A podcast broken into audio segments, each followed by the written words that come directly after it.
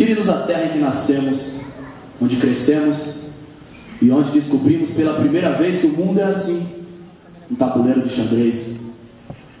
Tire-nos a luz do sol que os aquece, a lua lírica dos chingombelas nas noites mulatas da selva moçambicana, essa mesma lua que nos semeou no coração a poesia que encontramos em vida.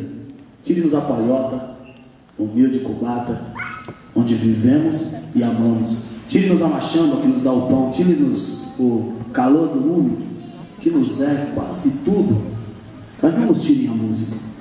Podem desterrar-nos, levar-nos para longes terras, vender-nos como mercadoria, acorrentar-nos à terra, do sol à lua e da lua ao sol. Mas sempre livres seremos se nos deixarem a música. Que onde estiver nossa canção, mesmo escravos, senhores seremos, e mesmo mortos, viveremos. E no nosso lamento escravo estará a luz do nosso sol, a terra onde nascemos, a lua dos xingombelas, a machamba que nos dá o pão, o calor do lume, a palhota onde crescemos. E tudo, tudo, tudo será novamente nosso, ainda que de cadeias, correntes nos pés, azorrado no dorso. O nosso queixume será uma libertação derramada em nosso campo. Por isso pedimos, de joelho pedimos, tire-nos tudo, tudo. Mas não nos tirem a vida, não nos levem a música.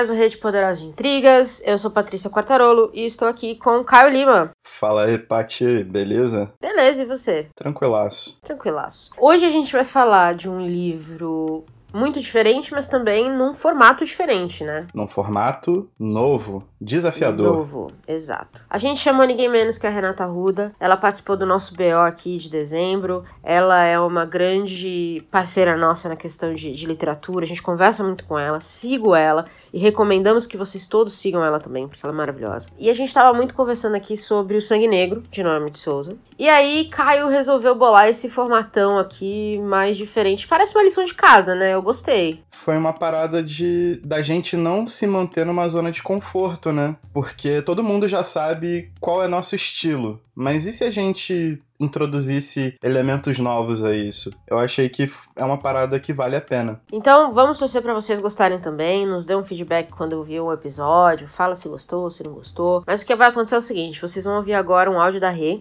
que lê o livro junto com a gente. E aí ela comenta algumas coisas sobre o livro e deixa aí algumas perguntas para fazer a gente pensar. E aí, em cima disso, a gente vai gravar esse episódio. Oi, gente. Aqui é Renata Ruda. Eu gostaria de agradecer o Caio e a Paty por me convidarem para participar do episódio sobre sangue negro, é, nesse formato diferente aqui que eles bolaram. Conheci a Noemi de Souza uns anos atrás, quando eu fiz uma matéria letiva de literaturas africanas em língua portuguesa, um curso de letras, e eu fiquei muito impressionada com os poemas dela. Na época eu conhecia muito pouco sobre a história de, da colonização portuguesa na África e conhecia menos ainda a literatura desses países, as escritoras, mulheres principalmente, né? A gente conhece muito, a gente ouve falar muito dos autores africanos, os homens, mas as mulheres, mulheres negras, é, ainda muito pouco, e principalmente naquela época. Eu conhecia quase nada. E então, assim, foi como se uma nova realidade se abrisse para mim quando, quando, quando eu estudei isso, quando é, eu li. Foi uma matéria, assim, bem é, básica, mas o contato com, a, com as obras, assim, abriram bastante a minha cabeça. E os poemas dela, né, a obra dela, por ser muito acessível, muito emotiva, muito combativa também, ela comunicou muito bem comigo. E eu dei sorte, porque no mesmo ano que, que, eu, que eu estudei isso, a Capulana lançou O Sangue Negro, né? É um livro que tem acho que só três edições. A primeira em 2001 é em Moçambique, acho que depois eles relançaram em 2011, saiu alguma coisa em Portugal, não tenho certeza. E essa que saiu aqui no Brasil bem na época que eu conheci, assim, então foi muita sorte que eu já pude comprar, já pude ter. E aproveitei para correr, né, para comprar. E é uma edição extremamente caprichada, com textos de apoio, contextualizando a obra dela, depoimentos de gente que conviveu com ela, da filha dela, de escritores que, que, que foram influenciadas pela obra dela. As ilustrações muito lindas, então assim, é, é, é uma edição que vale muito a pena ter e eu fiquei muito feliz de ter conseguido comprar logo que eu tomei contato com a obra dela. Ah, mesmo assim, na época que eu li, eu ainda não tinha a bagagem que eu tenho hoje para entender as questões que envolviam, né? O movimento de negritude, foi, como eu falei, eu tive um contato assim muito introdutório com, com essas questões, questão de, de é, da independência de Moçambique, da, das lutas por liberdade, das lutas por negritude mesmo, mesmo aqui no Brasil, as lutas mais famosas que a gente conhece nos Estados Unidos, eu ainda tinha muito pouco conhecimento, ainda tinha pouco conhecimento de, de mim mesma, sabe, de me ver como uma pessoa negra, ainda me via como mestiça e tudo mais. Então, poder fazer a releitura agora para participar aqui do, do episódio com vocês. Foi muito. Foi uma oportunidade muito boa de ver esses poemas com uma nova ótica, né? Eles ganharam assim muito mais potência, fizeram ainda mais sentido do que tinham feito anteriormente. Então, para participar do episódio, eu queria é, propor para vocês o seguinte: falar um pouquinho do contexto em que a obra foi escrita, em uma época de pré-independência de Moçambique, e a questão da Noêmia ter sido avessa à publicação dos seus poemas em livro, né? Porque ela preferia que eles circulassem de mão em mão, fossem mimeografados, circulassem na imprensa, nos jornais. Então eu queria que vocês falassem um pouco disso, né? Dessa questão do, do, do da obra circular pelo povo e ter, e ter sido escrita numa época em que a Moçambique ainda vivia sob colonização portuguesa né? Qual, qual a relação entre isso e, e a importância dessa conscientização do povo que ela, que ela propõe através dos poemas. Também queria que comentassem sobre o pioneirismo dela, enquanto a primeira autora a publicar um texto literário em Moçambique, em falar sobre a situação das mulheres negras, chamando a atenção para esse abuso e a desumanização que ela fala né, nos poemas, como as mulheres negras eram não só prostituídas, abusadas, mas vistas, não, vist, eram, não eram vistas como um ser humano. Ou era feiticeira, ou era mulher quente, ou era pessoa exótica, ou não sei o que, né? O olhar do, do homem branco, do colonizador, mas nunca vista como um ser humano, uma pessoa.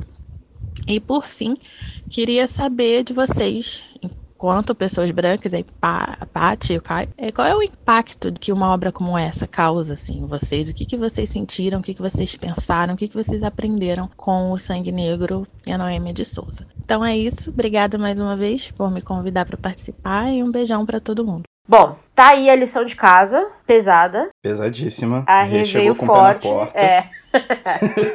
Veio forte, mas eu, eu gosto da Rê por isso. A Rê não foge dos assuntos relevantes. Mas vamos então por partes. Ela começa falando como ela conheceu Naomi de Souza, né? Que foi na faculdade, quando ela fez uma eletiva e tudo mais. Como é que você conheceu a Naomi de Souza, Caio? Cara, eu conheci a Noemi de Souza muito de passagem pelo Emicida. Hum. O Emicida em 2015, por ali, 2016 ele começou a recitar um poema da Noêmia chamado Súplica, antes dos shows dele ou antes de alguma música que fosse muito forte. E aí o nome da Noêmia ficou na minha cabeça, girando, girando, girando. E de repente você veio com, com essa indicação também, falando sobre a Capulana, uhum. sobre o sangue negro. Aí deu aquele estalo na cabeça, tipo, eu acho que é uma boa hora da gente falar, quer dizer, da gente ler e da gente poder ter essa oportunidade de falar de poesia lusófona né, luso-africana, e, e, ainda mais num expoente do tamanho da Noêmia. Foi uma parada bem, tipo, os sinais, assim, eu fui captando e fui juntando, e estamos aqui hoje, né? O universo conspirou. O universo conspirou. Pois é, cara, e eu, eu nunca tinha ouvido falar de Noêmia de Souza, e eu tava pesquisando, acho que a gente teve uma conversa uma vez sobre essas editoras que estavam trazendo uma proposta diferente de edição, que era basicamente editar só vozes negras, e a Capulana era uma delas. E aí eu entrei no, no site da Capulana, isso foi o que? Acho que na época da. em novembro. E comecei a dar uma olhada nos títulos, queria conhecer um pouco, saber se eu já sabia, eh, já conhecia alguns nomes ou não.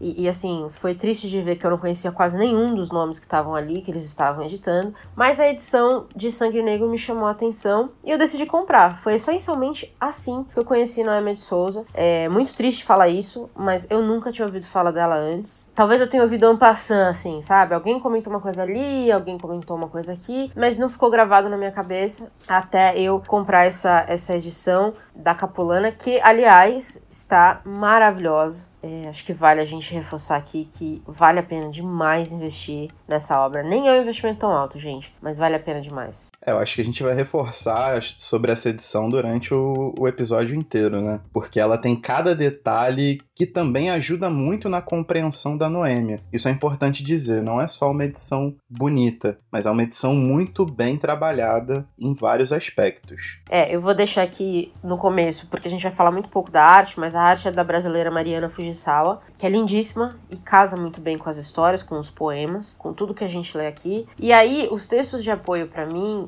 ajudaram demais, porque como eu disse, eu não conhecia muito de Noemi de Souza, né? Então os textos de apoio serviram muito de base e foram muito bem selecionados para a obra, né? Então eles, eles te dão uma, uma visibilidade de quem foi Noemi de Souza, do impacto que ela teve como poetisa, não só em Moçambique, né? Na África, em Portugal e até no Brasil. Sim, exatamente.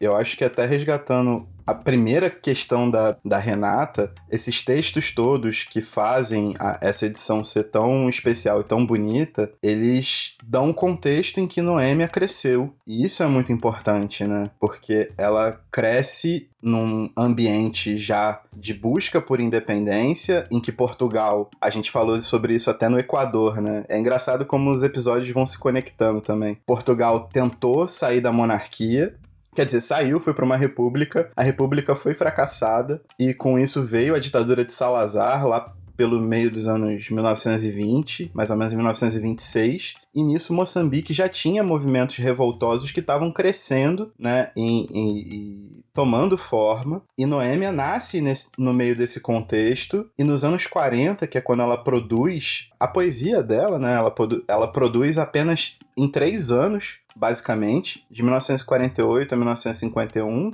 ela é uma jovenzinha de 22, 25 anos, sabe? O que é mais impressionante ainda é, em se tratando da potência que a gente tem aqui em mãos. Com certeza. Ela tinha muita visão do que muita. ela queria do povo dela, eu acho, do que ela via no povo dela. Ela tinha um senso de, de coletividade que é muito difícil a gente ver, principalmente na poesia, digamos assim, né? Porque a poesia é muito tida como aquela coisa internalizada, onde você espanta ou você fala sobre os seus demônios, sobre suas aspirações, etc. E acho que isso transparece, obviamente, existem os fragmentos da Noêmia, mas ela consegue coletivizar muitos sentimentos de uma maneira muito factível, de uma maneira muito palpável. Isso é muito importante para a questão do consciente coletivo, né? Como ela conseguiu orbitar tantos lugares diferentes, a arte, a política, a história, e se tornar essa grande figura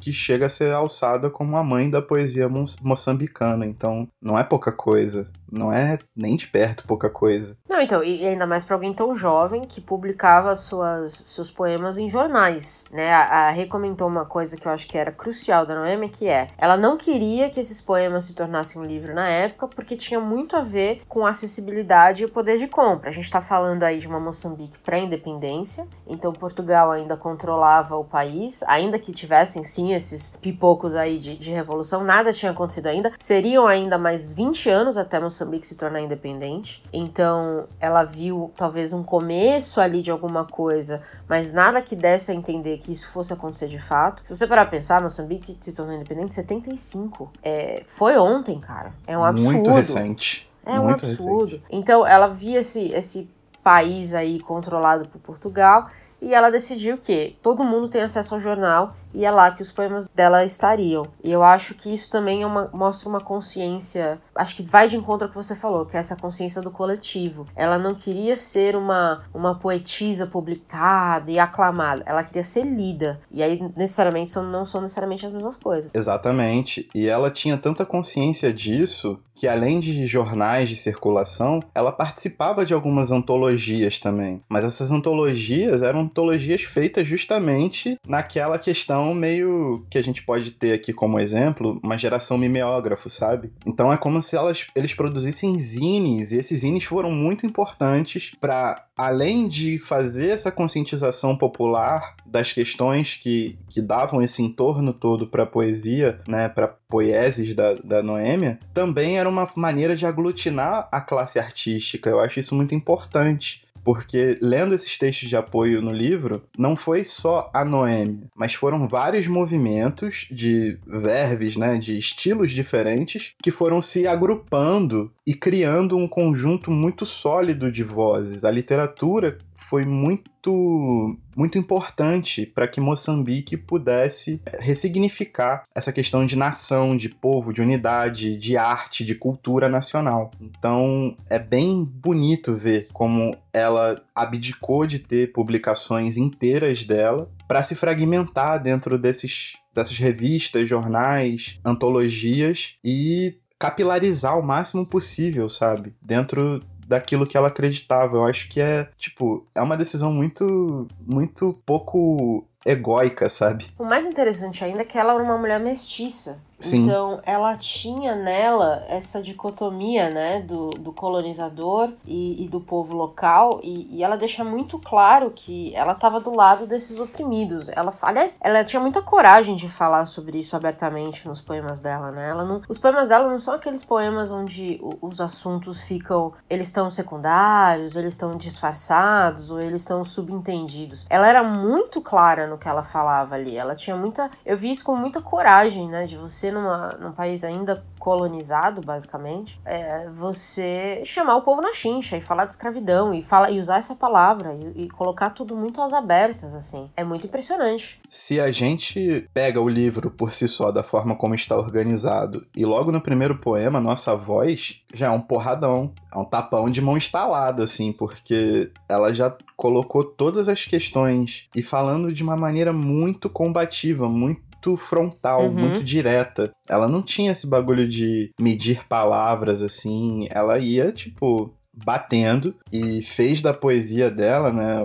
Alguns especialistas chamam até de poeses do grito, né? Poesia da voz, desse enfrentamento vocal, ela fez a, a arma que ela tinha para poder lutar por uma Moçambique livre, né? E não só Moçambique, né? Ela viajou pela África, acho que nessa época de ebulição revolucionária que estava acontecendo ali, porque foi mais ou menos na mesma época, aí nesses, durante esses 30, 40 anos, que muitos países se tornaram independentes. Era quase como se um país infectasse o outro com, esse, com essa angústia por revolução, e lamentavelmente muita muitos países da África só se tornaram independentes no final de 1900, né? No final do centenário, digamos. Então, assim, é uma história muito, muito bizarra quando você para pra olhar do ponto de vista do quão próximo é de nós hoje e do quanto ela viu, né? Então, onde ela ia tinha essa angústia, essa opressão ao povo dela. E, e eu acho que eu vejo 20 e poucos anos essa coragem de você pôr no papel e ainda mandar para um jornal poemas como esse Nossa Voz, ou todos aqueles poemas do, do meu irmão, do que ela fala muito claramente de como era um negro sendo escravizado. Eu acho que a única coisa que me vinha à cabeça lendo tudo isso e entendendo o contexto era a coragem, porque, assim, coragem pra cacete, porque ela era uma mulher mestiça, um país que Portugal não queria abrir mão, né? A gente sabe disso. E ela tava ali falando quase que não sozinha, mas ela era uma voz muito, se tornou uma voz muito forte, justamente porque era uma das poucas, né? É, uma das poucas e uma das que realmente tratou essa questão como modus operandi dela, né? O modo, o modus vivendi dela. Então, a gente tem uma poesia, né? A gente tem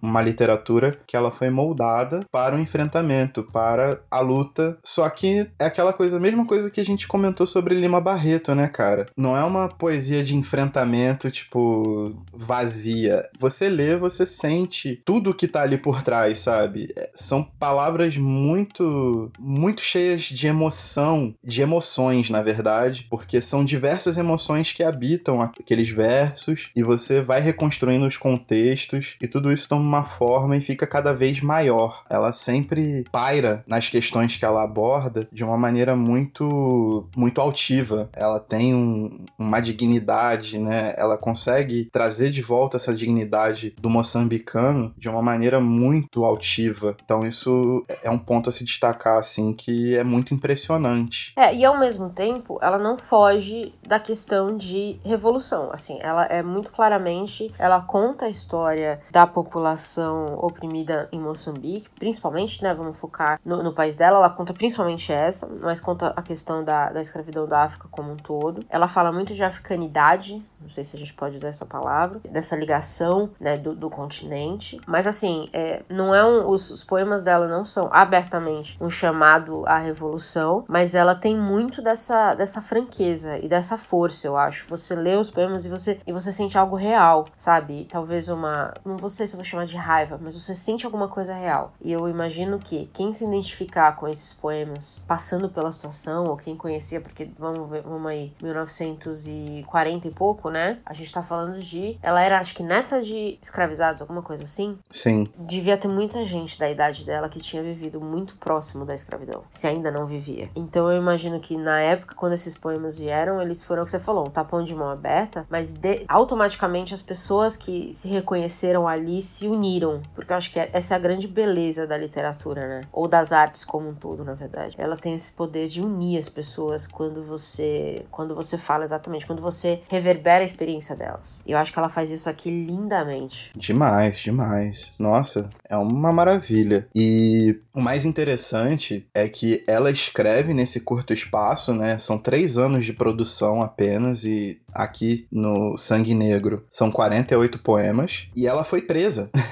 ela foi presa, então por mais que ela não tenha falado revolução abertamente, os ideais de liberdade dela, mais a atividade política dela, né, ela foi ligada ao, ao Partido Comunista, a levaram a ser uma presa e depois exilada em Portugal, né, durante muitos anos. Mas ainda assim, o mais impressionante é que ela circulava muito, ela circulava demais. Então, mesmo ela tendo sido presa, exilada com uma produção curtíssima, os poemas mimeografados, né, passados de mão em mão, de geração para geração, foram criando não só a questão da conscientização, mas a o entre aspas, né, porque é uma palavra muito ruim para se usar hoje em dia, o mito Noêmia, né? Porque ela foi crescendo com os anos de uma maneira assim incrível e ela foi se tornando cada vez mais essa voz revolucionária dentro dos que aspiravam à independência de Moçambique, até finalmente, né, depois de um processo muito longo, terem conseguido a libertação de Portugal, a independência de Portugal. Foram 10 anos entre o começo da Revolução Oficial e o cessar-fogo e a independência. Portugal segurou 10 anos a situação toda e ela voltou para Moçambique quando Moçambique já estava, de novo, entre aspas, eh, já era país independente para atuar como jornalista. Mas é, eu acho que é isso. Eu acho que essa, esse impacto que ela teve com pouquíssima produção e ainda assim, até hoje, né, ela é vista como a, a grande dama da literatura moçambicana, é um negócio fantástico. Eu acho que só prova que ela conseguiu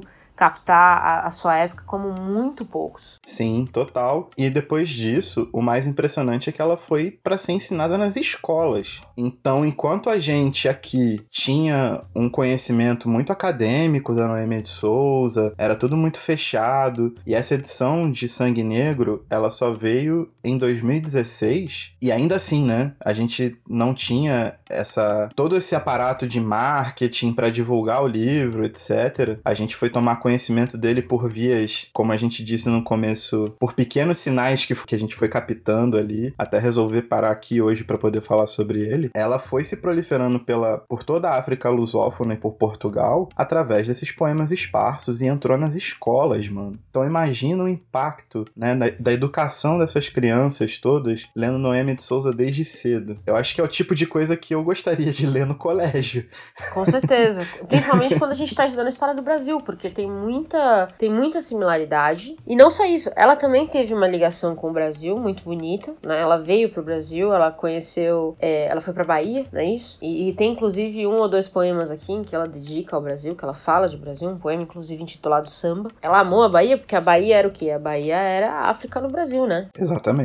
Então a gente tem essa ligação e eu acho que a gente precisa entender essa ligação, porque os povos, a própria Rê comentou, né, que ela também foi se identificando e, e o Brasil tem muito disso, né? A gente apagou tanto da nossa história que mesmo as pessoas negras hoje ou mestiças hoje demoram para encontrar sua própria identidade, porque o que a gente fez foi apagar essa identidade. Então eu acho que imagina poder ler isso na escola, tal como uma criança negra, uma criança mestiça, e reconhecer aquilo ali, reconhecer a sua própria história ali. Eu, eu não consigo imaginar o impacto impacto que isso teria numa, que é na maior parte da população. E, e mesmo pra gente, e aí talvez entrando já um pouco, até na última pergunta que a gente fala, né, como brancos descendentes de, de colonizadores, vamos dizer assim, tem um impacto, porque ela, é o que eu falei, ela escreve de uma maneira tão visceral, é tão sincero, é tão claro, que não dá para você passar em column lendo os poemas dela. É, eu acho que você tem que estar tá morto por dentro. Sim, você tem que ser uma pessoa muito sem noção de realidade para que não tenha nenhuma faísquinha, né, de pelo menos indignação, porque eu acho que uma questão da poesia dela que ajuda nessa questão da altivez, né, e da busca pela dignidade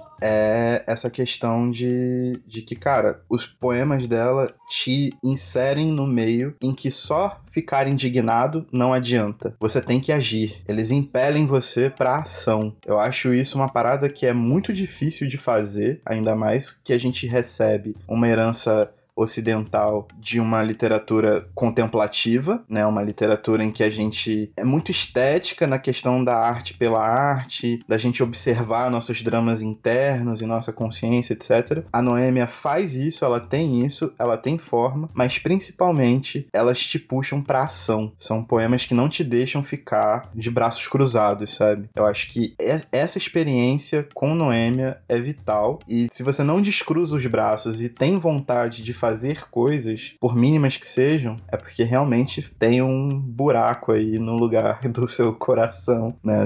Te falta consciência, te falta, te falta observação da realidade. Falta empatia também, né? Empatia, sim. Eu fico pensando, à medida que a gente foi falando aqui, eu tava pensando que na escola eu estudei Camões, pelo amor de Deus. E aí eu fico pensando como seria se ao invés de ter estudado um livro que falava dos grandes das grandes conquistas de Portugal, eu tivesse estudado uma mulher que falava da que falava efetivamente da, né, da qualidade ou da, da cultura negra ou dessa negritude, dessa africanidade. Eu fico imaginando quanto até pra gente que talvez não tenha uma ligação direta com a escravidão, tirando o fato de que nós moramos no Brasil, isso teria um impacto, sabe? É, Total. E a gente, eu lembro que a gente já teve essa conversa uma vez, e, e, vale falar aqui que quem define o que é cânone, né? Quem define o que é clássico, quem define o que é relevante ao longo dos anos. E eu acho que é uma, é uma pena completa, foi uma perda absurda a gente não ter Noêmia no Brasil da maneira como ela deveria ser, como ela deveria estar presente, como ela deveria ser lida. Porque para mim não, não perde nada, nada, nada a Camões. E de fato, acho que considerando aí o contexto todo, ela é ainda ainda mais relevante, porque ela fala muito mais da nossa história e de quem nós somos como pessoas, como país, do que o próprio Lusíadas. Errei? Não, tá certo. Vamos apanhar ou não vamos apanhar? Acho que a gente vai apanhar desse. Ah, só se Bolsonaro ouvir, o que eu acho difícil. Acho difícil. É sobre livro,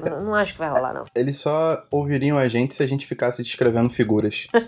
pois é, tem muitas palavras. Exato. Mas uma coisa que é bom de citar e remetendo a um outro episódio nosso também que foi muito importante, que foi o episódio sobre Úrsula. Aqui a gente tem a visão de uma mulher negra letrado, que era muito difícil à época, tanto com a Maria Firmina no século XIX, quanto com a Noêmia de Souza aqui. Tanto que os primeiros poemas dela, ela assina como NS e depois ela usa até um pseudônimo chamado Vera Micaia, mas ainda assim, só depois de um tempo que foram descobrir que era Noêmia de Souza, uma mulher que tinha poemas tão incendiários assim. Isso foi uma parada de casa, né? O pai dela incentivava a leitura e tendo visto essa perspectiva e tendo uma mulher como representante maior da poesia moçambicana, fica muito inexplicável como as maiores referências de literatura africana pra gente sejam homens brancos na escadinha dos privilégios todos, como é Mia Couto, como é Agualusa, não tirando o mérito literário dos caras, os caras são ótimos. Isso é indiscutível, mas o problema é que eles são as nossas referências e a gente tem uma Noemi de Souza com uma obra fantástica, ou com uma obra que lidera em voz, em estilo, em potência, em ideal, a poesia de uma África lusófona inteira, podemos dizer, não só de Moçambique, manja. E é uma visão que a gente tem muito pouco acesso, porque tem muito pouco registro. Repito, as mulheres não eram escolarizadas e mulheres negras, né, ainda mais subalternas, vistas como objeto de desejo, vistas como escravas, no máximo uma dona de casa, mas nunca num poder intelectual da coisa, nunca construindo intelectualmente os ideais, é, ideais plurais, ideais de uma nação. Então esse processo de dignidade que a, a Noêmia transpira através da sua poesia também é a colocação dela no circuito intelectual, no circuito letrado e de toda a mulher negra. Eu acho que isso tem tem uma força que é, tipo, para mim, assim, né? Eu não tenho como sentir essa força de forma, de forma latente. Mas com o meu mínimo senso de empatia, eu imagino que muitas mulheres que escrevem hoje, que tiveram acesso à Noêmia, se sentiram profundamente inspiradas a lutar pelos seus direitos, a lutar pelo seu espaço, a ter suas vozes ouvidas, sabe? Porque foi isso que Noêmia fez contra tudo e contra todos numa época em que a coisa era muito pior do que hoje. Uma coisa que a Rê reforça, né, no, no áudio que ela mandou pra gente, e acho que vale também, é que não só ela tinha uma noção muito clara do que acontecia com, com os negros na África, como, mas também ela tinha uma noção muito clara de gênero. E também era relativamente raro. Mesmo quando a gente falou da, da Maria Firmina, não tinha ainda essa noção. A Maria Firmina cria personagens femininos que eram os personagens da época, eram muito similares ao que já existia. A mulher, ela é de fato uma personagem secundária, mas a Noêmia não. Ela fala muito claramente do abuso que, que as mulheres negras, principalmente, recebiam na época, né? Que é o que você falou, elas eram tratadas como concubinas, elas eram prostitutas, elas eram né, machucadas de maneira maneiras muito mais profundas do que os homens. Ainda que, quando a gente tá falando de escravidão e de violência, tende a ser uma conversa muito complicada da gente separar por gênero, porque era uma violência meio geral. Mas acho que ninguém sofreu tanto quanto a mulher negra, porque ela era tudo, inclusive a esposa substituta quando o senhorzinho assim queria. Então a Noêmia não foge dessas conversas assim desconfortáveis, vamos dizer. Ela, ela fala e de novo, não tem nada subentendido aqui. É muito aberto e é muito claro. Então não dá para você ler e fingir que não entendeu entendeu? Com certeza. Eu acho que a Maria Firmina, fazendo uma, entre aspas, comparação, eu acho que são duas mulheres dos seus tempos, mas o ideal da Maria Firmina era justamente mostrar os abusos e que os escravos não eram ruins. Na verdade, eles eram as melhores pessoas dentro do, dentro do contexto. E quando a gente vai para Noêmia, ela se coloca numa posição que não havia antes na intelectualidade moçambicana, né? Pelo menos pelos registros até onde eu dei uma pesquisada. Ela se empodera, né, de uma forma que não havia antes. E ela toma isso de assalto e essa postura dela serve como exemplo para toda mulher negra, sabe? Que quer sair dessa roda de, de abuso, de solidão. Principalmente a época, hoje você tem mais espaços, etc. Mas ainda assim, as coisas são bem diferentes quando a gente fala, faz o recorte de gênero e classe. Então, ela é uma voz que que entrega isso a uma época em que ninguém esperava isso e surpreendeu a todo mundo, a todos os críticos, a todo o círculo intelectual. É, realmente é muito foda, muito foda. É, e aí acho que a gente tem que responder essa última pergunta da Rê, que eu acho que é a pergunta-chave, né? Nós, quanto pessoas brancas, descendentes muito provavelmente de colonizadores em algum momento, como que essa, como que essa obra nos impactou? Acho que é uma pergunta muito boa. Me essa é conta, é difícil, cara. hein, Rê? Sacanagem.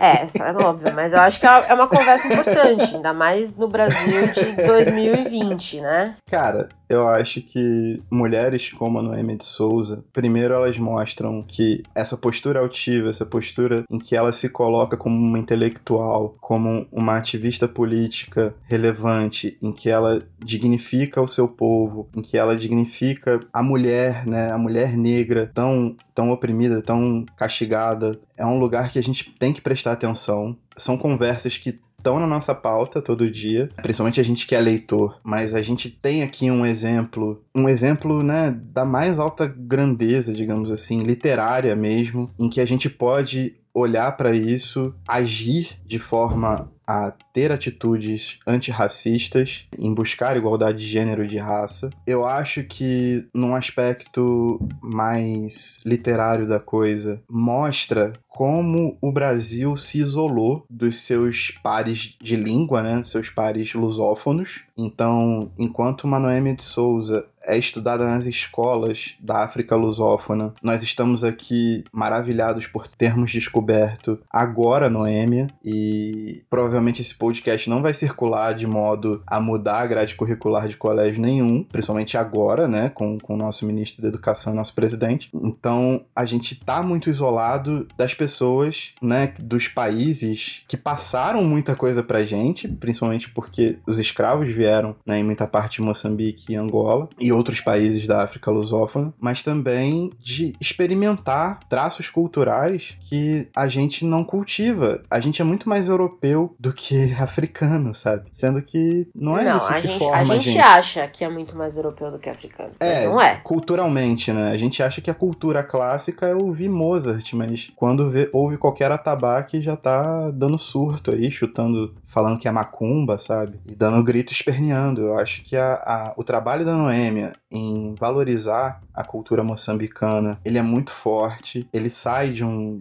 de um pragmatismo literário, de um pragmatismo acadêmico e te coloca de forma a agir e pesquisar. E para isso ela usa muita, muita coisa de do, eu até anotei aqui. Ela escreve em português em inglês quando ela faz o poema para Billie Holiday, em língua ronga. Então, no final do livro tem um glossário, mas são palavras que, tipo, valorizam a cultura dela, ela se comunica com as pessoas, tem essa aproximação. E a gente aqui no Brasil tá muito isolado disso como um todo. Como eu falei, os maiores expoentes ainda são é, o Miyakoto, o Agualusa, mas eles talvez não sejam nem os maiores escritores do- do- dos países deles, sabe? E a gente tá aqui descobrindo pouco a pouco. Acho que a Noêmia tem muito essa importância também. Fora o despertar pra ação antirracista, né? Como a Angela Davis falou, não basta você ser contra o ra- racismo, você tem que ser antirracista. Eu acho que os poemas evocam isso. Eu, eu ando pensando muito nisso porque eu acho que a gente precisa, como a minoria branca desse país. Aliás, é importante a gente começar a desestigmatizar, vamos dizer assim, desmistificar alguns dados do Brasil e entender o que o Brasil é e o que o Brasil não é. O Brasil é um país de maioria negra e, e eu acho que muito disso já foi apagado da nossa história e normalmente é apagado da nossa concepção de país. E eu acho que nós, enquanto essas pessoas brancas e privilegiadas, eu acho que a gente tem que entender muito bem o que o Brasil é e o que o Brasil não é. E isso parte de entender a nossa história e as referências que fazem essa história. Então eu li recentemente o Escravidão. A gente discutiu também o livro da, da, da Lilia, né? Que fala muito sobre, sobre a história.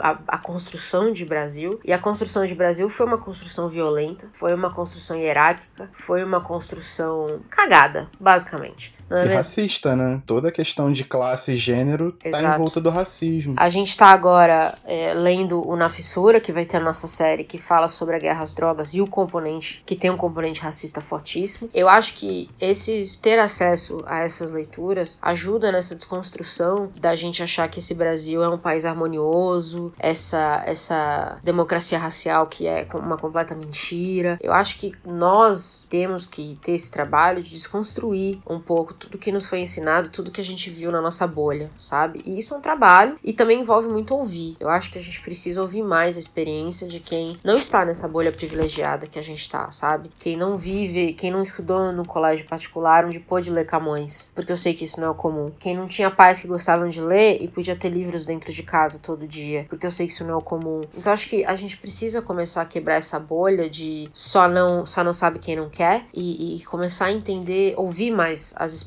E eu acho que é isso que a Noêmia despertou muito forte, que é, é essa coisa dela não deixar subentendido, dela falar mesmo, dela querer mesmo essa liberdade e não ter medo de falar isso. É, eu acho que fica muito claro que a gente tem que ouvir mais e entender mais e entender como é que a gente pode, é, de fato, ser aliados nessa conversa e não alienados. A gente tem que botar a cara no sol, né? Basicamente é isso. Exato. É ir pra rua, tipo, entender tudo que cerca a gente e começar a agir de forma a modificar, tanto individualmente naquilo que a gente pode, mas também criando um consciente coletivo daquilo que a gente pode fazer para tornar a sociedade algo mais plural, mais diverso, mais paritário entre as pessoas, né? Eu sei que hoje tudo isso parece muito difícil, mas nenhum processo de desconstrução é fácil e a literatura é uma porta para que isso seja discutido de maneira mais ampla.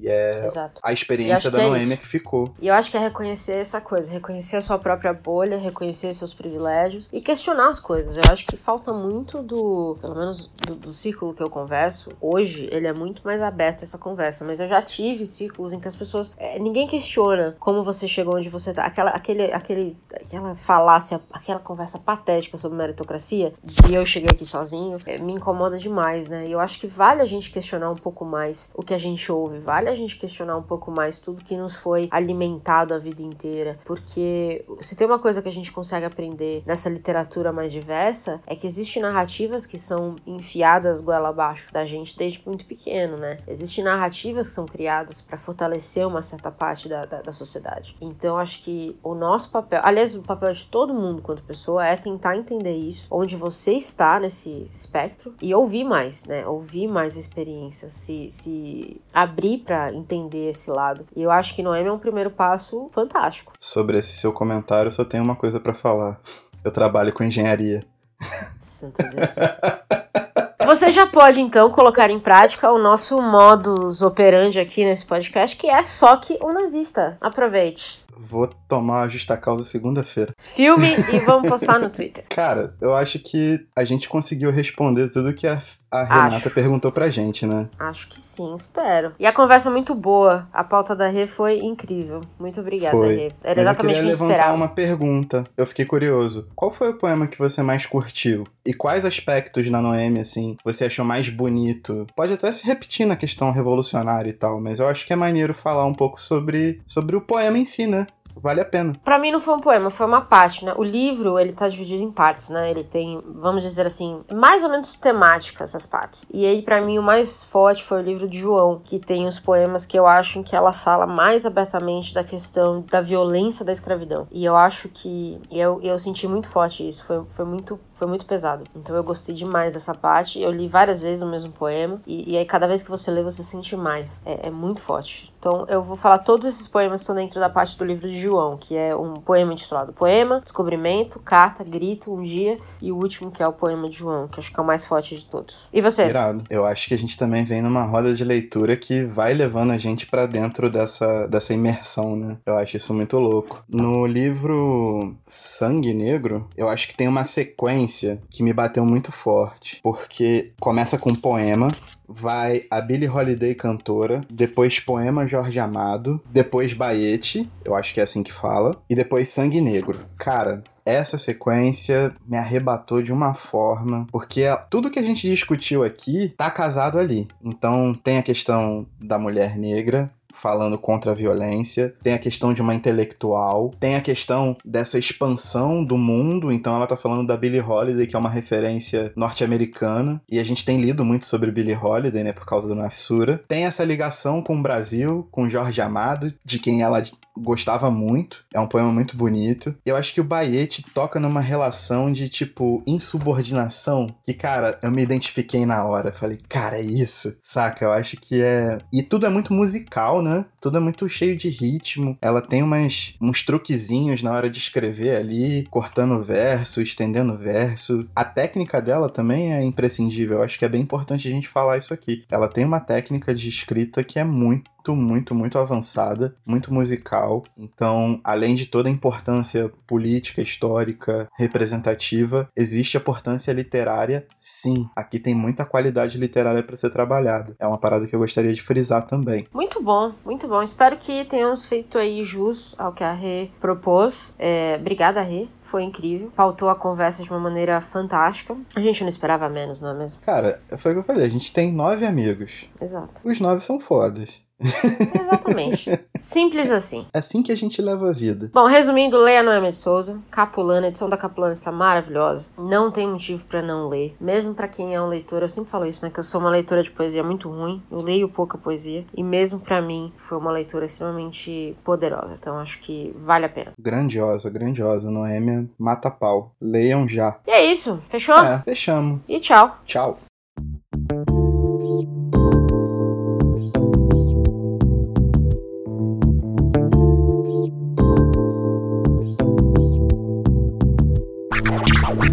you